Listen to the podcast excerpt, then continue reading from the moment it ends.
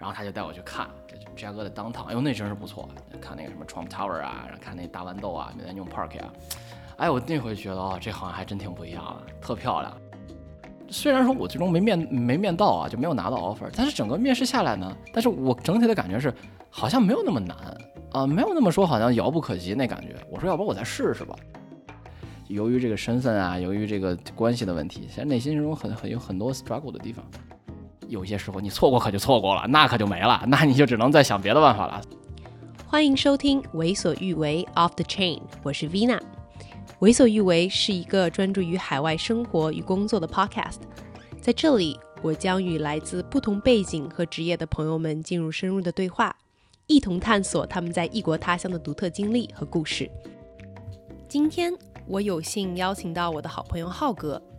浩哥毕业于国内的双一流大学，随后赴藤校继续深造。毕业后，他留在纽约，成功进入了知名的投行工作。尽管他的简历看起来十分亮眼，但他的留学和求职之路也并非一帆风顺。面对异国他乡的种种挑战，他选择了勇往直前。如今，他已经有了令人羡慕的工作、稳定的生活和朋友圈，但新的思考又一次浮现：是否考虑将来回国发展呢？相信这是许多海外的我们都会思考的问题。当时你是就是浩哥，你是怎么样想到哦，我要去报考人大的金融系，然后又怎么之后上大学之后又怎么会觉得哎，我就是想出国去去深造的？OK，其实这种东西吧，我觉得至少在呃，反正从我来说吧，从进入社会之前，我对这些东西都没有一个特别明显的、特别明确的目标的。尤其是我感觉啊，我感觉国内很多，反正至少我认识这些朋友，其实有些人大家大家也也都挺懵的，就是慢慢的之后才发现自己的目标。我当时上中学的时候，那就是纯学习，因为就是家长需要你学习，老师需要你学习，同时我学习还不错，那就学习呗。那你想这些想这么多干嘛？让我做题我就做题，让我干嘛我就干嘛，对吧？除了平时有一些兴趣爱好，踢踢球啊，这个打打游戏啊之外，其他时间基本上都在学习。所以那会儿，其实你说之后大学去哪儿上，学什么专业，这完全没有任何那个啥，我完全没有任何的想法，就是。呃，就是把分儿先考出来，考出来咱再说。因为国内就这个情况嘛，咱咱们不是说申请什么志愿，就是你分儿到了，那你就能上好专业。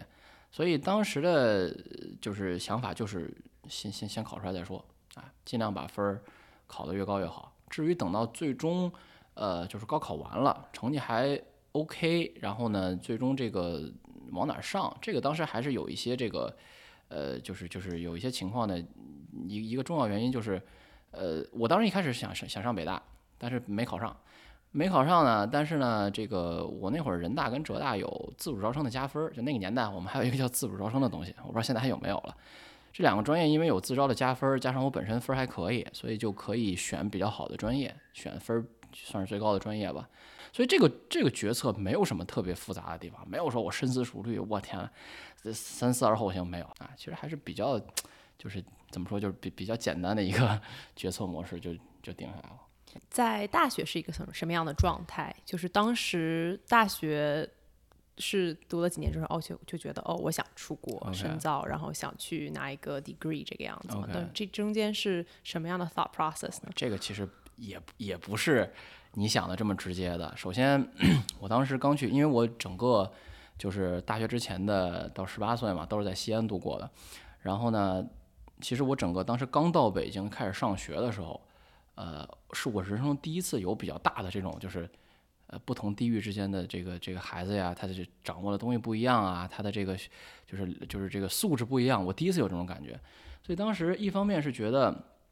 我身边有一些朋友呢，是属于那种小地方考过来的，考到人大的，呃，就那种学习巨努力、巨好，然后巨认真，这是一种人。还有一种人呢，就是本身就是大城市的，就是以北京为主，因为人大毕竟在北京嘛，所以招的北京学生多。我恰好认识一个好朋友，就他们家就属于那种条件比较好的，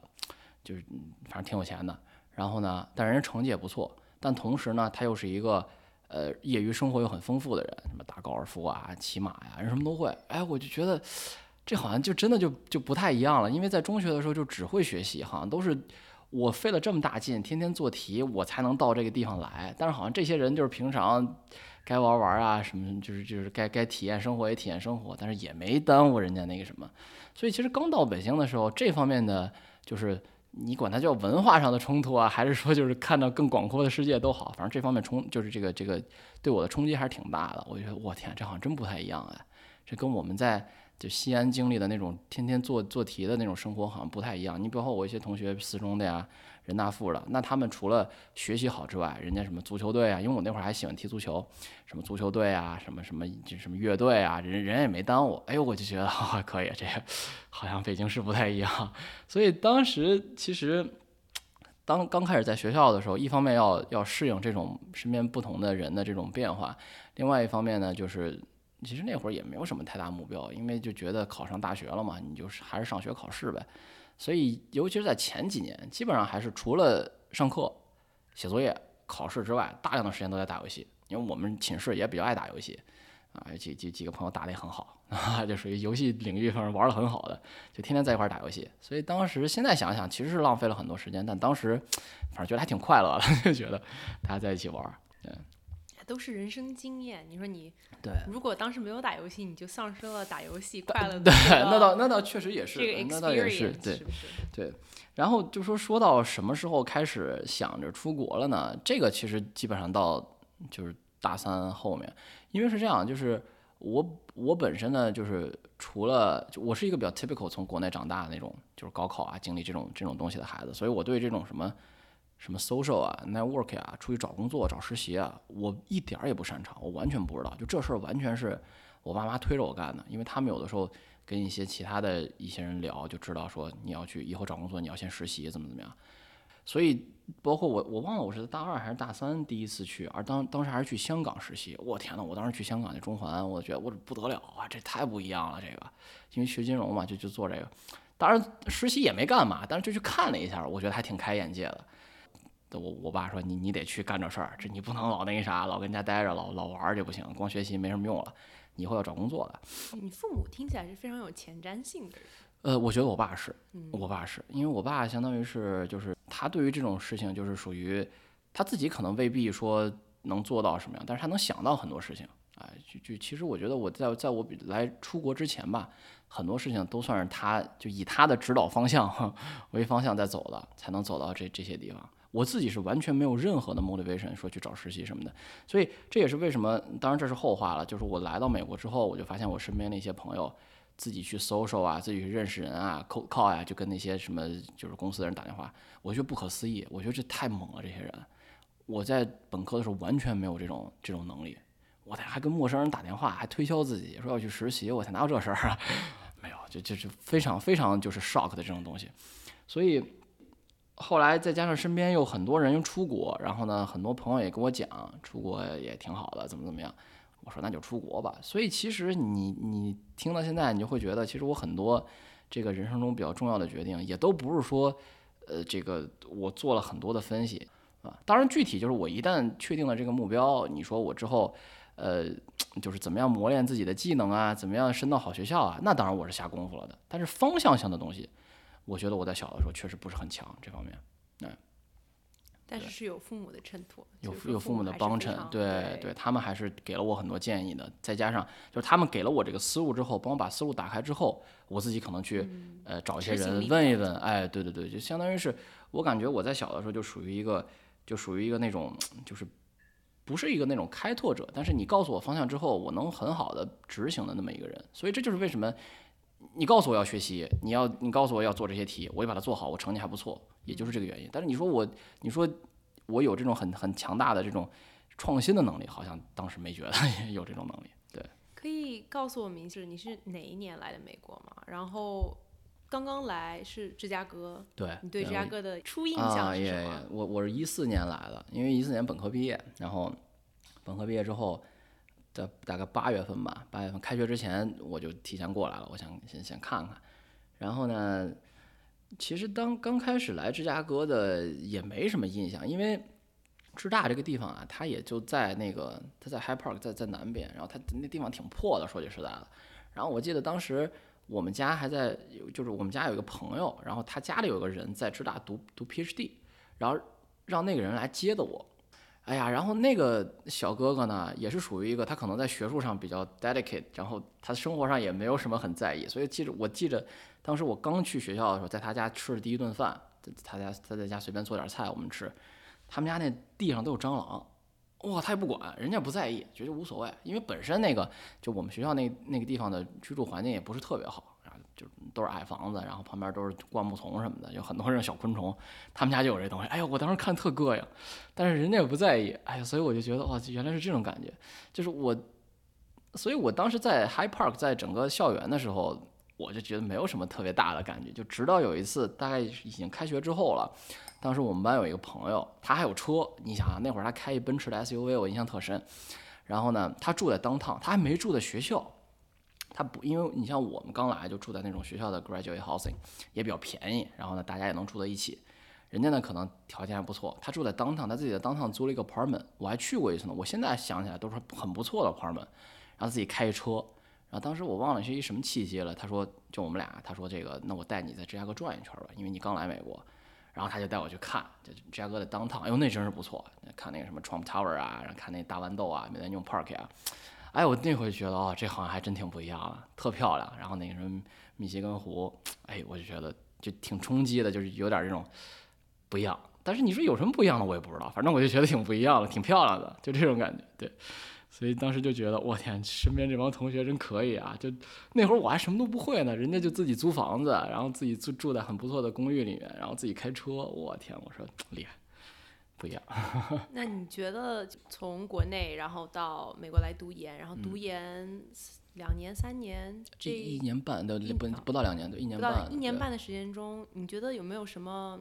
国外的生活方式有没有改变了你本身的个人一些世界观？那。改变了很多啊，这个还是挺不一样的。因为我一直到大学本科嘛，都是在在在在北在在国内读的嘛。然后来到这边之后，呃，首先生活上一个比较大的区别就是你得自己做饭了，因为之前真没自己做过饭，完全没有自己做过饭。然后你得自己去买菜，自己去做饭，然后自己得收拾家啊。这个当时就说，当然这个东西其实我适应的很快啊，就不是说这种这个能力没有，但是确实没做过。但其实这些就都还是好，都还是小事，因为我觉得我也很快能有认识一帮新的朋友。我的同学里面，啊，有一些志同道合的，大家一起玩啊，就这个都还好。定定期开车带着我们去陈家塘吃火锅啊什么的，对这个其实就生活上我觉得这种 gap 还不是很大，但是其实我觉得比较大的这个，呃，这个这个 gap 还是在就是 so 就是在这在 career 方面，就是在这个事业方面，因为呃就是。就像很多这种 master 项目，它时间都很短嘛，时间一年半的时间，有一个 summer 给你做一个实习，所以你基本上刚来学校的时候，理论上来讲，你就得开始找实习了，就要去 career fair 了。对了，你得干干这事儿，我哪见过这东西啊？都没见，我都没听说过这事情啊。当然，我在本科就是大概大四的时候，我去过一次摩根斯坦利的 info session，那是我第一次知道还有这形式的。但当时就是纯就是 看看大家都在干嘛，也没想着自己要去递简历。那会儿简历上没什么东西。所以，当我来到这边之后，我就发现，呃，就是尤其是我身边的我们那一届的同学啊，大部分是美本的，呃，国本来的很少，大概只有四五个人。然后这帮，然后跟我在一块玩的呢，又大部分是美本的。所以这些人的特点就是说，他们对于之后要发生什么是比较清楚的。啊，你什么时候开要开始这个？你要开始做一个 list 呀？你要把哪些公司在招聘都列出来呀？然后你要参加 career fair 啊？你怎么跟面试官说呀？你怎么准备自己的简历啊？门儿清。哇，我当时就很懵啊，我不会啊，我简历都没有，就是有一份像样的这种在国外求职比较那个规整的简历没有，完全没有。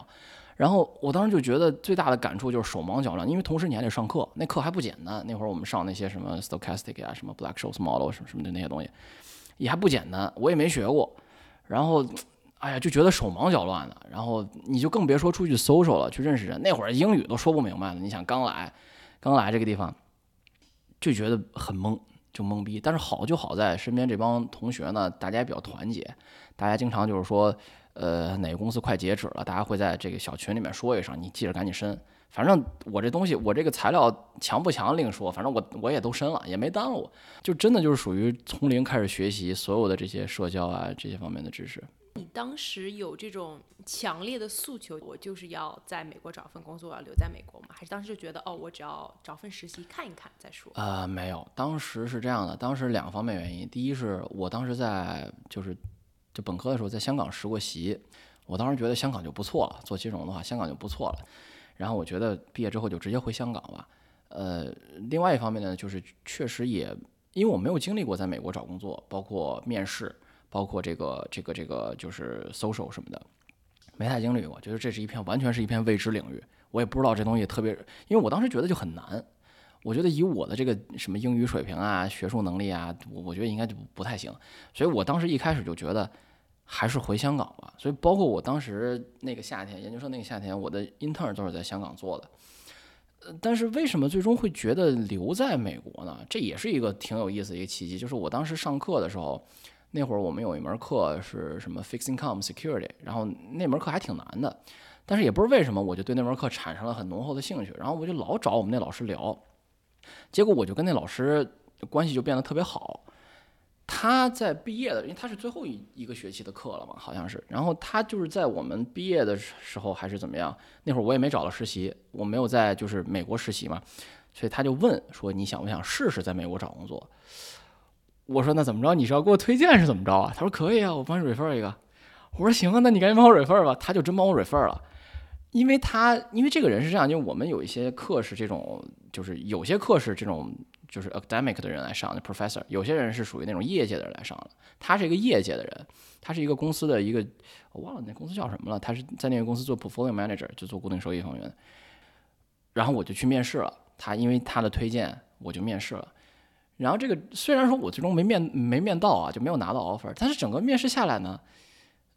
那包括有一些东西我也听不太懂他们在说啥，因为那个我印象中那 HR 反正语速很快，但是我整体的感觉是。好像没有那么难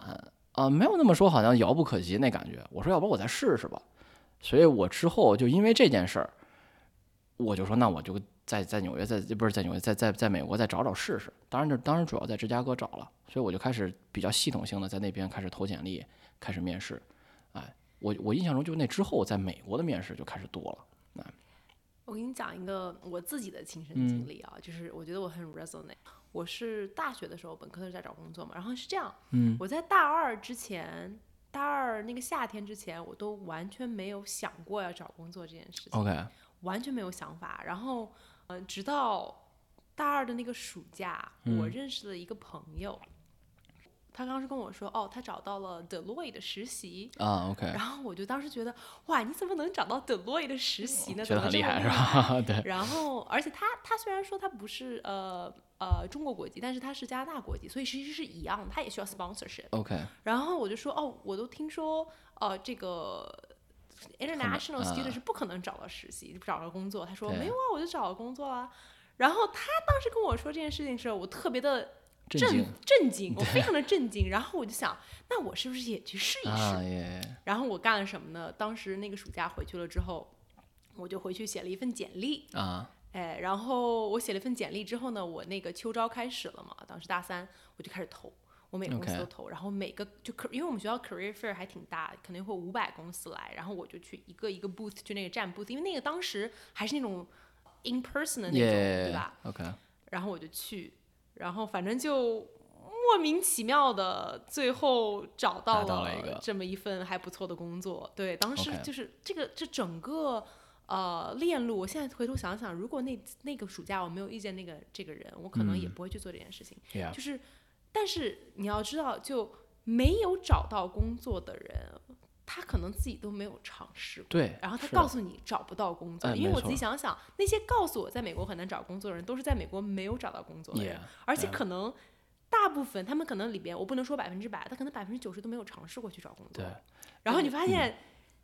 因为就是从而导致了那些去找工作的人其实有更多的机会，因为大部分人首先第一步在提交简历或者在改简历这里他就没有下功夫。对对。所以你的故事，我觉得我真的 super r e s o n 对这个事情，我觉得还是挺有道理的。就是一方面就是就是怎么说呢？一方面就是 peer pressure，就是有些人就是这样，有些人是属于我没有看到这件事情有成功的可能，我也要试。但有些人，比如像我就属于，你让我自己想，我可能觉得困难重重。但是你让我看到身边，我不觉得你比我强很多，你怎么都都能成功啊？我说那我应该也差不多。哎，我我也是这么一个这么一个状态，就是我看到了这件事情有实现的可能，我就会觉得我去试一下。另外一方面就是，就像就像你说的，很多东西是真是得试。就这个东西的很多时候它的这个难点啊。它就是没有我们想，因为你当你对于未知的东西，你通常是带有恐惧感的，恐惧感你会放大这个东西的难度。但其实你真试了之后，可能因为任何事情它都是有规律的，尤其是你找到一些人跟你说一些方法或者怎么样，你沿着这规律走。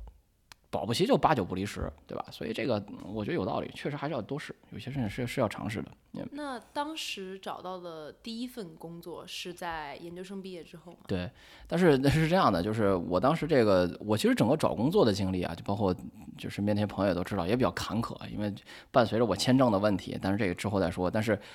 呃，我当时是这样，当时呢，我的第一份工作是在芝加哥。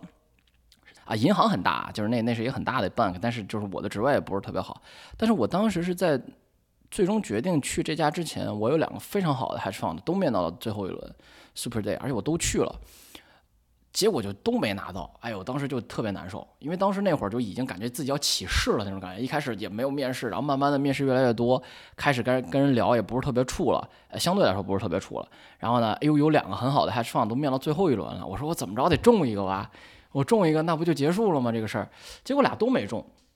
都没中之后，由于这个 OPT 又有你必须要在美国找到工作这个条件，所以我就只能接了那个不是特别好的那个 offer。所以其实从那个那从那一时刻开始，也也决定了我在刚毕业的那一段时间的几年里面，呃，你要想从这个一个比较比较稍微不是那么好的一个职位，要跳到。偏前台一点、稍微好一点的职位是要花很多功夫的，但这没办法。但当时就是这样了，所以当时大概在芝加哥的那个地方干了大概不到一年吧，不到一年，基本上从第一天开始我就想跳，我 我就想走。那地儿吧，反正工作也没什么意思。然后呢，那老板对我不是特别好，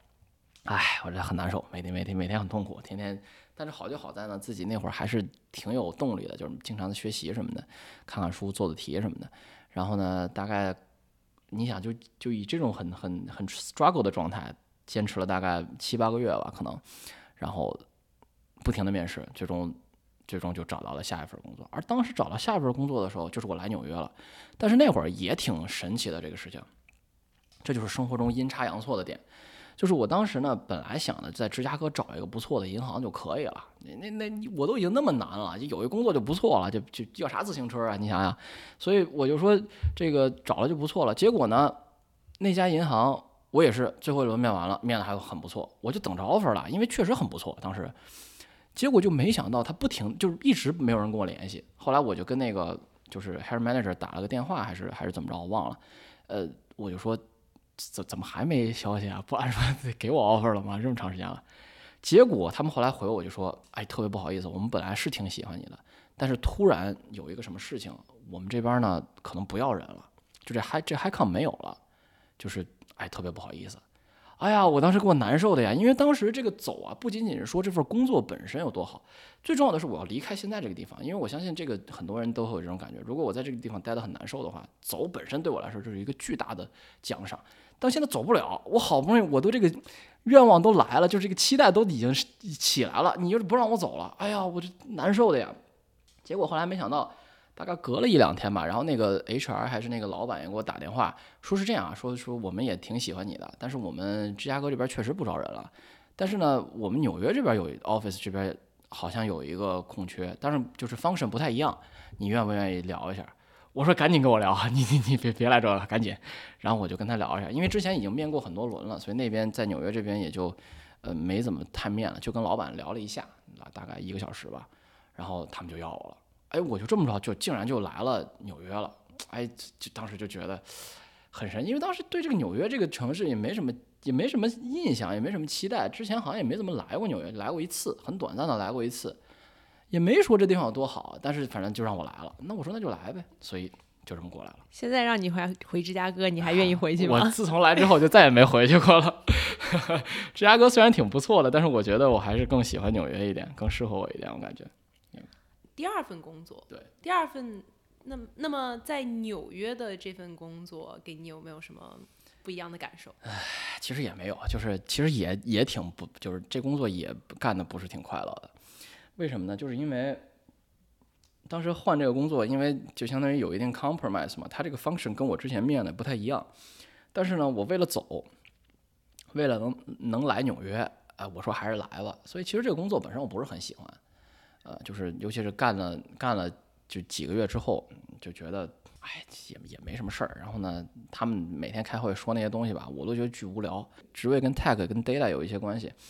就属于好像叫什么 data management，我不太记得了。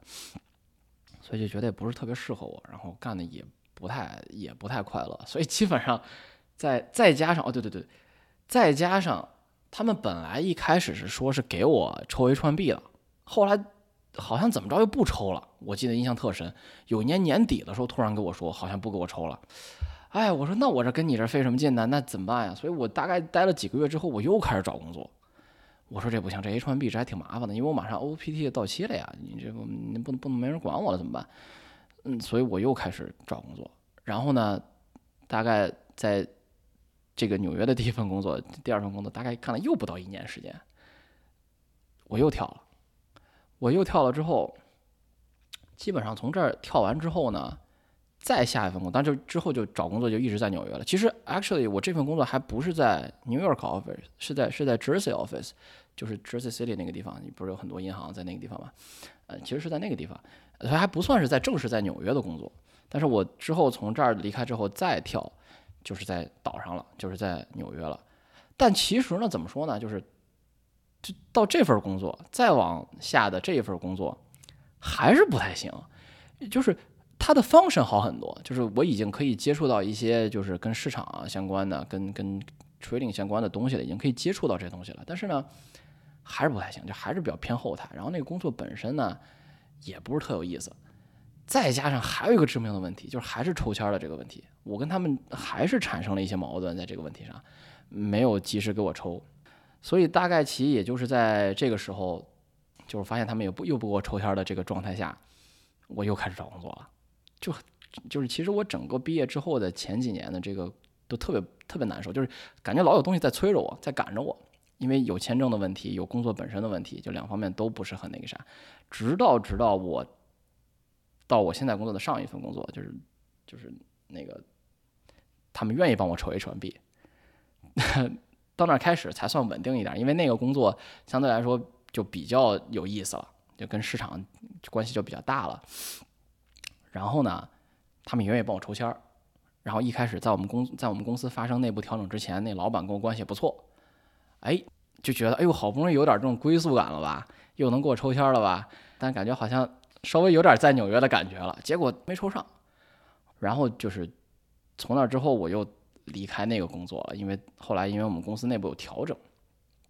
然后跟那个老板新老板又 不是特别快乐，所以我才来了我现在这个公司。然后来现在这个公司之后呢，签证也搞定了，然后呢，现在这个整体这个组里的这个环境也还不错，所以才稍微好一点。所以说句实在的，虽然你看我工作挺多、挺长时间、挺多年的，然后呢，当然在这个每一段工作中，我都学到了很多东西，有很多技能的提升，但其实。由于这个身份啊，由于这个关系的问题，其实内心中很很有很多 struggle 的地方，哎，对，所以这个是我们大部分留学生哎都有这个困难，这个没有绿卡的 struggle，对对，这个没办法，嗯，对，当你这个签证有问题的时候，你所有的事情都会被它影响，啊，真的是。现在你比较稳定了，相对来说，对，相对来说工作也非常的好，然后签证也搞定了，你觉得有会考虑在不久的将来？考虑回国嘛？因为其实我知道你最近回了一趟国，然后其实可能会有一些对回国这个思路有一些新的思路、新的新的看法，要不要讲一讲？OK，呃，其实这个就还挺那啥的，就是嗯，这趟回国对我的影响还是挺大的。当然，就是我刚才说我整个在美国的找工作的时间，主要还是 focus 在我的一些这个困难上，就签证啊什么。但其实在这个过程中，我毕竟也在纽约待了这么多年，其实就是对于这个美国的这个东西还是有一些变化的，想法有一些变化的。呃，变化在哪儿呢？就是一开始我更多的还是觉得，因为我工作还不算特别稳定，我自己不是特别满意。我一开始还是觉得，呃，我要完成这件事情，就是我要找到一份满意的工作，我要能在纽约留下来。然后呢，当然你说你 physically 是我是留下来，但是我内心要追求一点安稳。但是直到就是说我现在把签证也什么的也乱七八糟搞定了，工作也还不错的情况下，我算是觉得这个目标算是完成了。但这种情况下呢，你就会想你下一个阶段的东西。但是在纽约待了这么长时间，我我的一个比较明确的感受就是，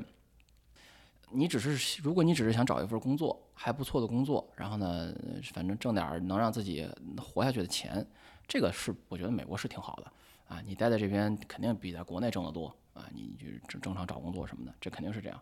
但是呢，之后怎么办？就是如果你不是一个这种，就是，嗯当然我我知道很多小小伙伴在在美国自己创业啊什么的，做的也特别成功，那是那真的比较厉害。那我觉得我自己没有这个能力。就我觉得以我这种状态的话，我如果一直留在美国，最多也就是不停的在一个地方一点一点往上爬。哎，可能 maybe 等到我退休的时候，到一个比较高的 level，反正生活上应该是差不多。但你说能有什么？就是巨大的变化，我感觉是没有的。而我这个人本身呢，因为又是从小在国内长大嘛，我其实对于这种国内的有，国内有很多地方，其实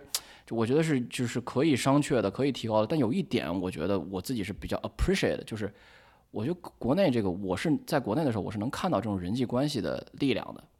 我是觉得哦，这种 connection 是可以 make difference 的。但是在美国呢，因为这个社会相对来说，就是说。可能你你你按照他的规则走，循循规蹈矩一点，给我的感觉就是，我如果在美国这样一直待着的话，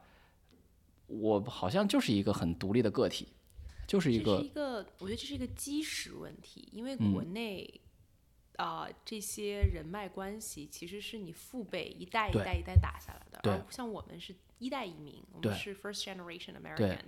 我们是没有任何基石的，没错。然后包括我觉得在。稍微往前算一些的，比方说 A、B、C，他们的父母不是所有人，但是很大一部分其实是并没有融入美国主流社会，他们也是他们是 first gen，right？然后他们并不是说来这里打工，他们可能是呃做生意啊之类的。他所以说对他们来讲，真正的开始有在美国，在美国就是做这些基石方面的。呃，人脉 network 是从 A B C 就是 second 下一下一代开始，耶我同意。所以说，我觉得美国肯定也是有很多那些 very well connected 的人。对对对对。比如说，像是对于我们这种 first gen，啊，可能它是一个几代的积累。但是如果你现在，比方说你愿意去 leverage 你这个家里的 network，那么是父辈给你一山一这个一山一河打下来，对对对对对，肯定是有一定的优势。对，没错没错。但是我确实又觉得。我又觉得，就是我我同意，我很同意你这个观点，但是我只是觉得从我自身的角度来说，呃，那你让我再积累一代，那我这代就这样了，然后我慢慢积累，哎呦，我觉得这好像，那我那那我怎么办呀？对呀，那是我我孩子没没准以后能好点，那我怎么办呀？我其实对这个我还是有这方面的想法的，我还是希望就是，呃，因为自身的特点嘛，我还是愿意去结交很多很多人的，但是我感觉我在美国这个社会好像这个特点也不是很容易发挥出来，当然这是我觉得我是我自身的一些。呃，就是你说缺点也好，什么什么造就的，啊，所以我感觉上来说啊，就是我只是现在有一个大体的感觉，就是如果我之后回国，或者不一定回国，吧，回亚洲吧，我觉得这种生活方式上可能更会倾向于是我喜欢的那种感觉，嗯，这也是我这趟回国之后的一个感受。虽然我这趟回国其实主要是要不就陪家人，要不就在外面玩儿，但是给我的感觉就是说，当我跟外面跟一些不认识的人就是聊天的时候，我觉得很自如。就这种自如呢。不是说这种，呃，说什么语言上没有没有这个这个这个障碍啊，或者文化上没有障碍，这是其这都是其次。有一个很重要的点就是说，当我跟这些人交流的时候，我会比较本能的把自己放在跟他们平等的 level 上来交流，哪怕这个人 level 很高。但是我觉得在美国，我目前做不到这个点。就是如果我碰到一个很厉害的人，比如说什么什么什么公司的 founder 啊，或怎么样。我可能就本质就是就本能就就会觉得人家比较厉害，然后我比较一般。那你跟人聊天的时候，本身你就处在一个仰视的状态。我觉得这个不是特别，我不是特别喜欢这种状态。我希望跟人家平等的交流，但是，呃，就是以一种很很很就很很自如的状态。但是我感觉好像在国内这种，呃，我自己能更更就是达到这种状态吧。我感觉是这样啊，这是一种很很粗浅的感觉。有没有一种想回国的冲动？对我这个还是有的，就我觉得好像是说，因此的话，我如果回亚洲回国的话，是不是能做一些自己的事情，比在这边呃单纯的上班，是不是可能能更有意思一点？那你有考虑创业吗？我是这样的，我觉得我以后应该是会创业的，但是我现在完全没有任何 idea。呃，我之所以觉得，是因为我身边有一些好朋友创业，然后有个别还挺成功的。我大概去了解他们在做什么，然后呢，他们这个生活状态，我觉得我是可以 handle 那种生活状态的。但是因为我现在没有任何 idea，就是我不知道我自己该干嘛，所以我只是有这么一个感觉，可能在日后的多少年之后，我可能会开始干这件事情。但是具体做什么，我得再摸索摸索。如果说时间倒流，现在回到刚刚来美国读研的状态，你会做什么不一样的事情吗？哦，我觉得我应该会把。更多的时间花在花在认识一些人上吧，我觉得这方面我还是做的不是很够。Networking，Networking，对，Networking，Networking，包包括这个就是一方面是 career 方面的 Networking，另外一方面就认识更多朋友，然后一块儿玩一玩什么的。因为就是我正儿八经开始有比较多的朋友，经常在一块儿 hang out，其实那那都是来纽约之后几年之后的事儿了。我在在芝加哥的时候，当然主要是学习。然后我刚来纽约的时候也不认识什么朋友，因为我大部分的同学什么的，要不就回国了，要不就留在芝加哥。来纽的人来纽约的人并不多，所以我刚来纽约的时候不认识什么人，所以大量的时间都是自己在，要么就是看一些自己喜欢的东西，要么就打游戏什么的，要么就就工作嘛。所以就感觉其实现在来说还是浪费了一些时间啊。当然就是当时我不可能意识到这个点了，但是我现在回过头来看的话，我觉得。呃，我可能会把那些时间花在更多的，要不就是了解各个行业呀，呃，想一想以后到底是不是现在这份工作是不是适合自己啊，类似于这种问题，或者就认识更多的人，呃，哎，了解了解不同的人都在干嘛，那可能能更多的开阔我的视野吧。我觉得这还挺重要的。那当时这方面去做的确实不好，因为当时我觉得刚从中国来美国，能把自己的生活过明白就不错了，实在是没有没有余力去搞这种东西，所以也就导致现在就是希望能这点能做得好一点吧。那你有没有想过，可能你已经做得很好了？作为刚刚来，然后一年半的时间，你就要把 A B C D 全部都做掉啊？那也有也有可能，也有可能啊，也有可能。但是这个东西，我我只能这么说，就说你作为我的朋友，你在我身边看我这样的整个成长经历，你可以说我做得很好，但是我不觉得我应该这么想，因为我觉得你总归是自己嘛，你自己要鞭策自己，不断向前啊。你很多东西。因为很多地方遗憾的点，可能你未必也能看到，啊？我自己知道我什么地方可能哪儿错失了一个很好的机会，我最终没有走上那条路。但如果当时我做得很好呢，我可能现在跟跟现在生活完全不一样。那这些点是只有我自己观察到的。那你说我心里面有没有遗憾？那肯定是有的，有很多这样的这样的事情。包括我记得我印象很深，就是我那会儿面试的时候。呃呃，虽然我当时已经开始很系统的在美国面试了，但国内还是有一些机会。我印象中，我当时上海有一个，就是有一个美资的一个 fund，当时在上海还跟我联系呢，还跟我联系问我要不要回去什么的。哎，我当时就觉得这个，就是我都已经开始在美国找了，我想你这事儿干嘛？那很很不错，其实当时现在想起来那都很不错的工作。哎呀，我就觉得如果我当时我要真回去了呢，我要是真是把那个面试好好准备一下，真的真的回去了，那现在可能。是不是更接近我想要的生活呢？这也不知道，哎，但是就是，就是我的意思就是说，在我的在在我的生活中有很多这种每个人都一样啊，有很多这种细小的这种选择，最终都产生了巨大的影响。但是，在我心里面是留下了一些遗憾的，哎，可能你没有看到，但是 每个人都有一些自己的这种东西。没有看到，所以才采访你嘛，啊，对对对对，那是那是对对对。我想想，我当时其实你知道吗？我觉得比较有意思的点就是。我当时，因为我不是本科毕业之后，我做了一份工作，然后没有抽到 H1B，然后我回去读研，啊，读完读研的时候，那个时候是 COVID，然后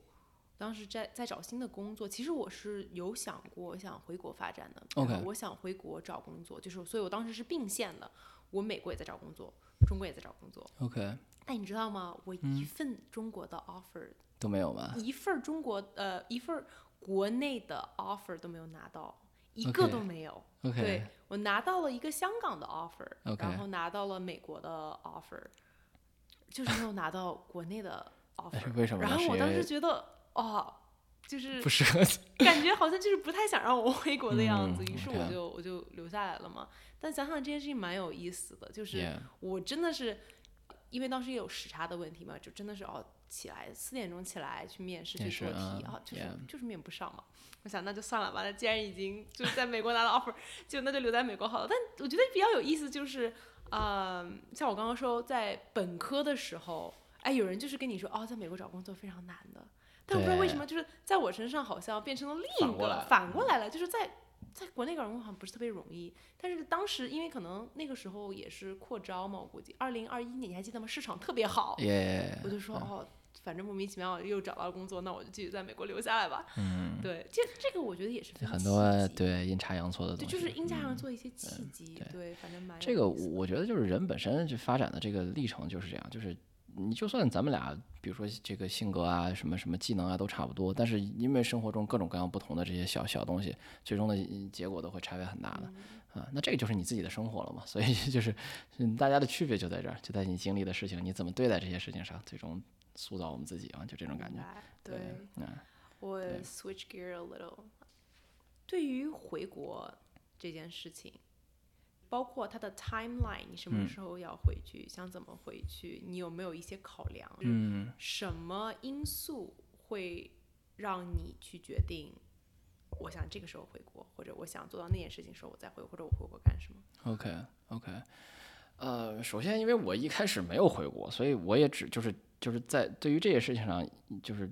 我我也只能说有有一些我听到的东西。第一，我听到的一个比较经典的一个说法就是，你要想回国，你趁早早回。因为你毕竟要在国内打拼，有人脉啊，有这个积累的问题。这个我觉得我到现在为止啊，我大体上是同意的。就是如果你真的是觉得这美国不适合我，或者怎么样，我就是要回国，你要想的特别清楚的话，我也觉得早回是没有问题的。但是呢，我同时也觉得，就是我我现在来看啊，就是我现在毕竟在美国待了一段时间了，我现在其实，在跟国内一些公司聊，当然我们没有聊很多啊，但是个别公司聊的时候，我觉得，当你有这么几年的 experience 的时候，也确实可以当做一个 leverage，但前提是你最好是呃做了一些事情了，也就是说，呃，你基本上还是要么就是早回，那早回的 point 呢，就是你可以更好的积累自己在国内的这一套体系，你要好好的积累，要不然就是说你在国国外有一些这种稍微 outstanding 一点的经历，或者说做过一些东西，啊、恰好国内有这方面需求，然后你以这个为 leverage 为跳板再回去，也就是说，我感觉就是要么就是零，要么就是稍微多一点儿，啊，这这也只是我的感觉，因为我没有回国，我不知道什么感觉。我身边的一些朋友呢，给我反馈是这样的，有些人回去了，就是大概在在纽约待了一两年吧，两三年回去了，回上海。他给我的说法呢，就是说，那工作上你说你挣的钱可能是不如这边，但是其实就是生活上还是蛮快乐的。他们一些给我的一些反馈就是，呃，反正国内的状态吧，你都是中国人，然后你在这个地方又是相当于就是一个，就是你的国家嘛，然后呢，呃，你你在公司里面，当然就是哪里都有公司内部的这些问题啊，这是哪儿都一样的，但是你做的那些工作也是用的那些，比如说技能啊或者怎么样，但是你在生活中可能就有可以有更多的朋友啊，或者可以有更多的 connection 啊，就是完全不太就就不太一样。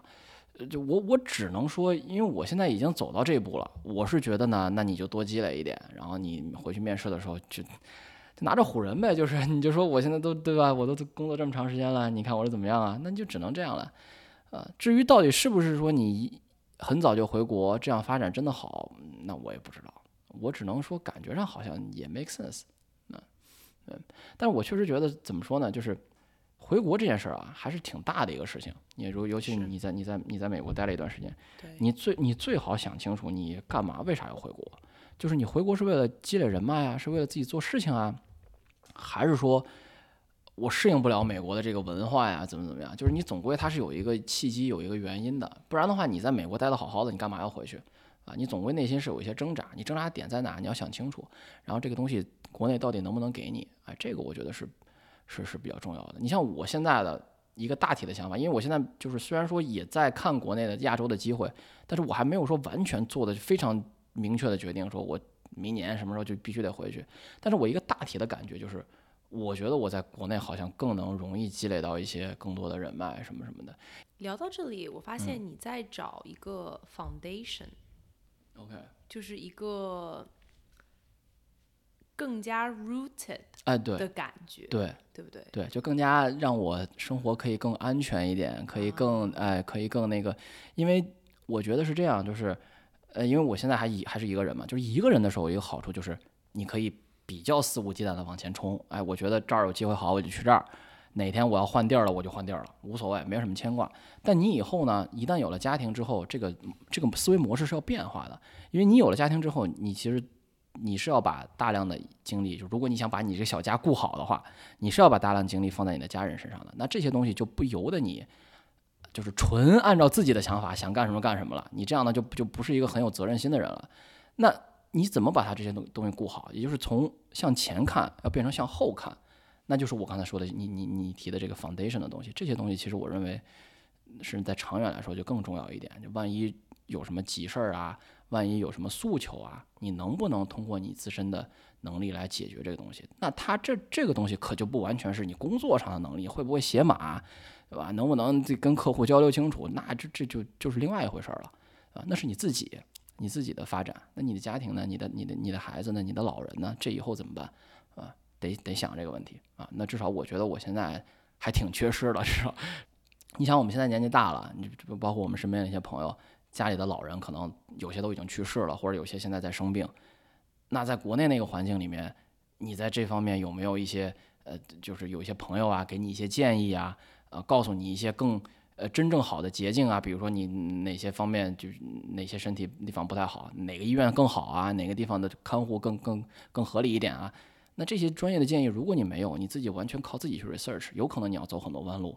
啊，那在一些重要的事情上可能就耽误了，我就是很担心这种事情啊，因为我们自己，比如说，呃，做一些现在做一些生活上的小事儿，比如说我们去看病啊，去找房子呀，你想一想，我最近刚搬的家，我光找房子乱七八糟看了多长时间，我才慢慢的能对这个东西有一定概念，大概多少价格呀，什么样的房子，什么样的地方有什么样的好处，什么样的坏处啊？那你这个积累从零开始积累是要花很长很长时间的，你就更不要说那些有一定专业性的什么医疗啊、教育啊这些东西。你如果不认识很好的朋友给你这方面建议的话，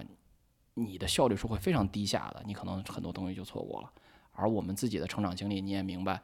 有些时候你错过可就错过了，那可就没了，那你就只能再想别的办法了。所以这，哎，我想到这个地方还是有一些这种惶恐的东西在的，虽然说没有那么那个啥吧，但是还是觉得。应该在这方面再再提高一下自己啊，就这么一个感觉。那看到那些现在有些陆续回国的朋友，嗯你会感到焦虑吗？因为你刚刚说错过就错过了，那你会不会觉得哦，他们现在先回国，我可能错过了一些什么东西？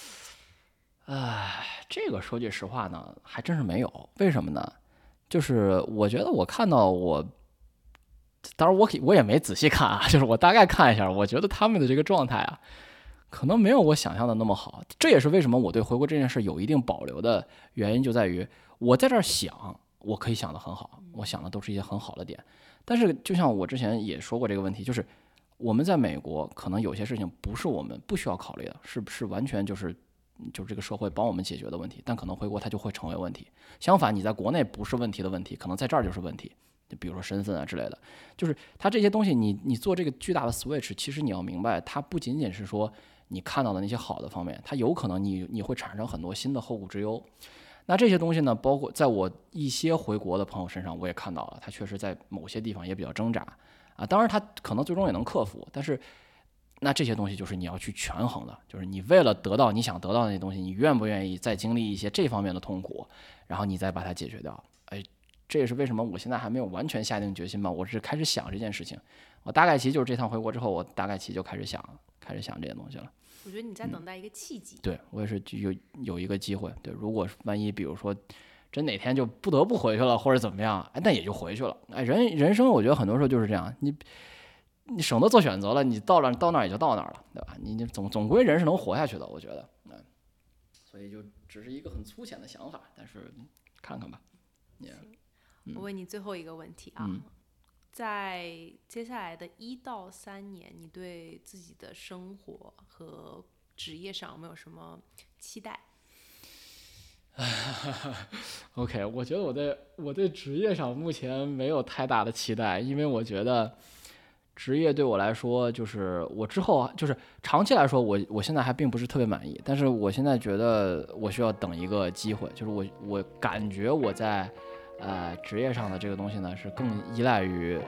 机会的来临。啊当然我会去找，就是找换换工作什么的，但是要要看机会，因为之后想做什么也相对来说明确一点，但是急不得。但是呢，我在生活上倒是倒是倒也希望就是之后找个女朋友什么的，因为现在我父母也开比较成体系的开始催我了，都是各种催催婚了，催婚了。啊、开始催了，就是那个什么，所以这方面可能之后看看吧。